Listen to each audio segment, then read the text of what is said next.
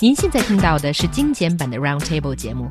想收听并下载一小时完整节目，可以打开网站 c r i e z f m dot com，点击 Roundtable。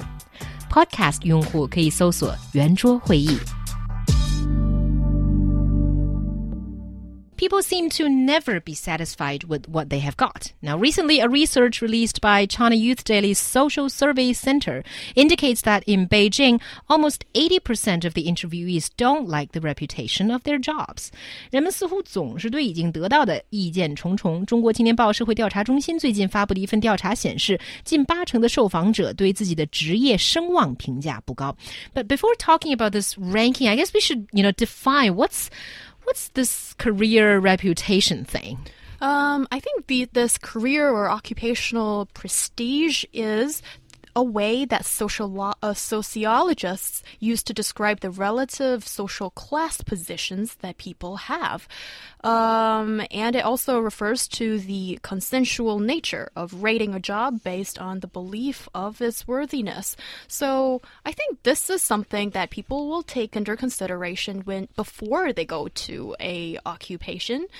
Um, just sort of having this general feeling what does this job value in the eyes of other people? And often, I suppose, when you actually go get the job, start working on the job, and you realize there's a far gap between what is being perceived and what you really experience. Yes.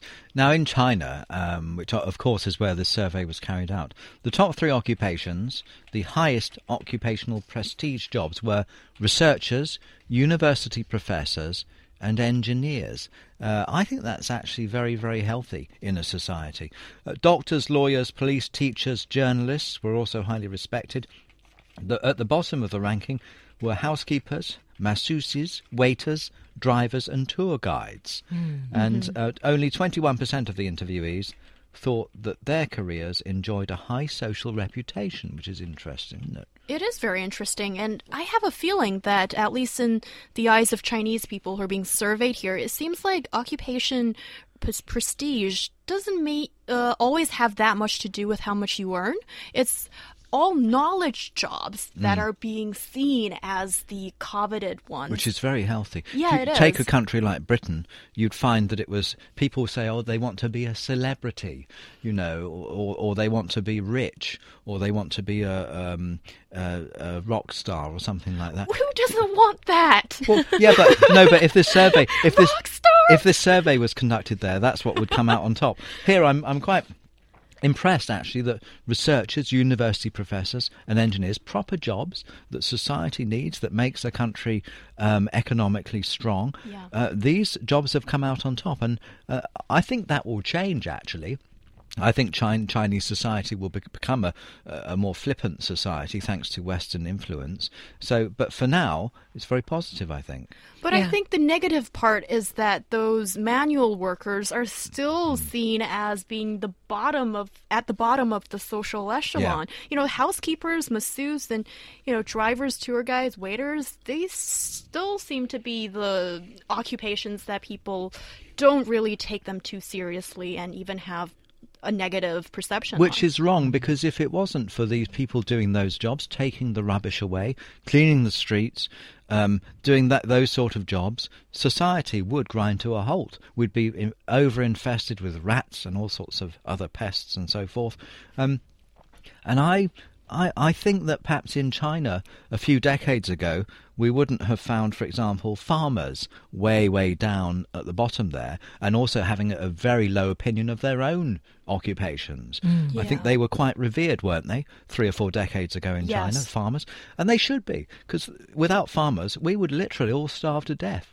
Yeah, and also I think when you look at the Chinese economy now, as we move more and more into a service uh, economy to, mm. to, to some extent, I think when you look at these. Uh, a masseuse or you know uh, people who do your pedicures and you know these traditionally perceived as uh, manual workers they are becoming professionals too and they're earning a lot more than people think and they deserve more honor than they have. Yeah. And I think if we look at the Chinese society and if we look at the survey together, it does seem that Chinese people always had this reputation thing in mind that when they're choosing their jobs or when they're commenting on other people's jobs, reputation or status is always a thing that they remember a lot about. For example, uh, whenever there's news that a college graduate has gone to, you know, being a meat vendor or being a vegetable planter or, or doing some kind of manual job, it's always on the news. And then people always discuss, oh, what's happened with college education? Is it not worth a penny anymore? You know, in this, I don't think it's a good trend. It's not, and I don't think it's a view that is uh, keeping update with the changes in Chinese society. But um, I think these very traditional and sometimes erroneous views they stick with people. Yeah, I've always found in this job people never know what to make of you or where to put you. I mean, I, have always found this is perhaps the most socially mobile job, in that you know you might be out um, doing some reports or something with some people, some street cleaners or something like that, maybe, and you get on with them very, very well. Then equally, you might be having lunch with some lawyers or something on the very same day.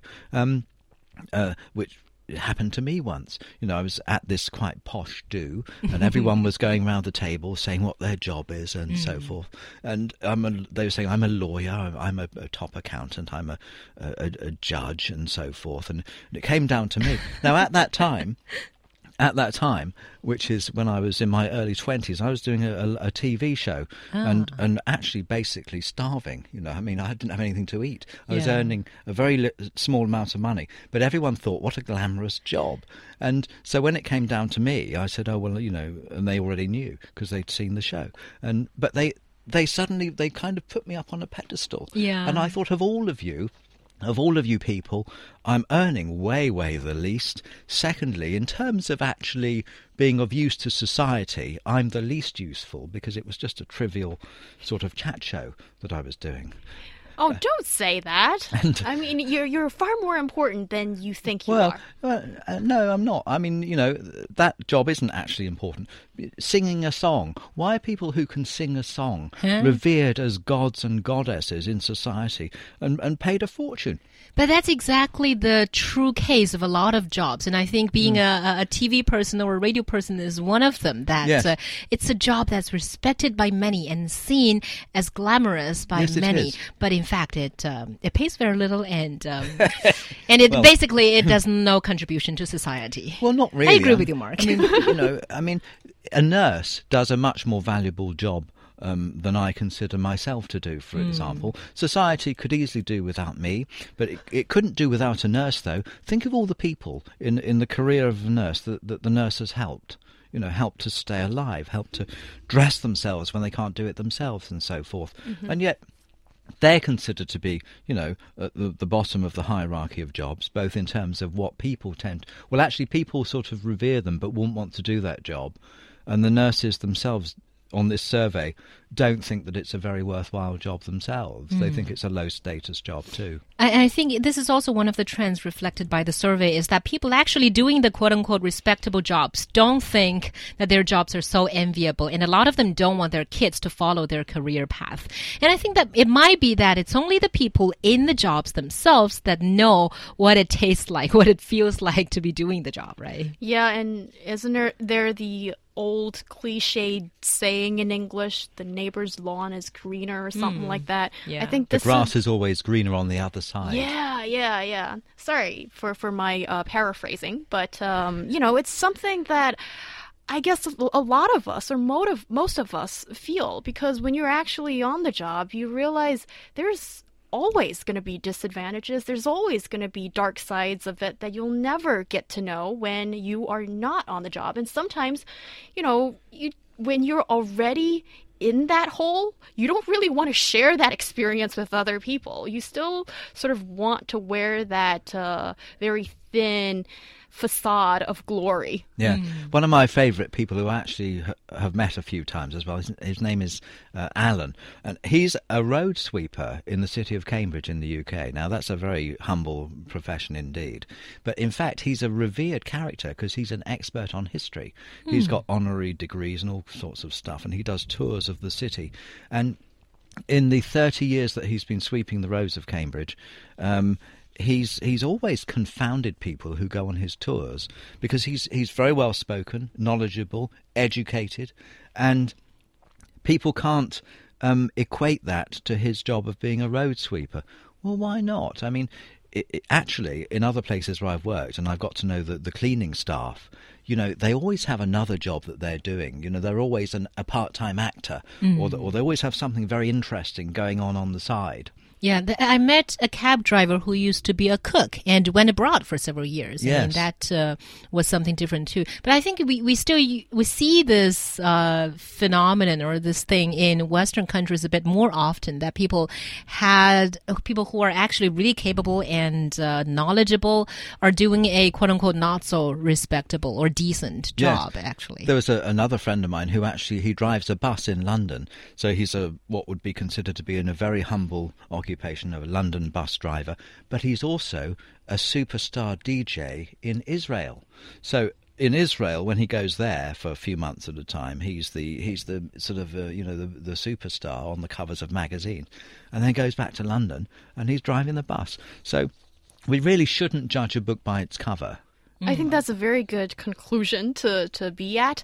And I think Chinese society has been changing quite rapidly, as now I think um, the, the, kind of phenomenon that uh, both you guys have been talking about exists in developed uh, countries maybe a bit more when most people are more educated as they've gotten their university degrees and then you and and it's a developed uh, e- economy, maybe with a bigger service sector. For example, in the UK, being a plumber earns quite a lot. A and, lot, yeah. And and more than a lot of white collar people. That's so right. you know, I think as China turns more and more into an economic model like that, I think people's perception will change. C- hmm. city financiers were leaving their jobs in the city to go and, and be become plumbers. Yeah, It's true.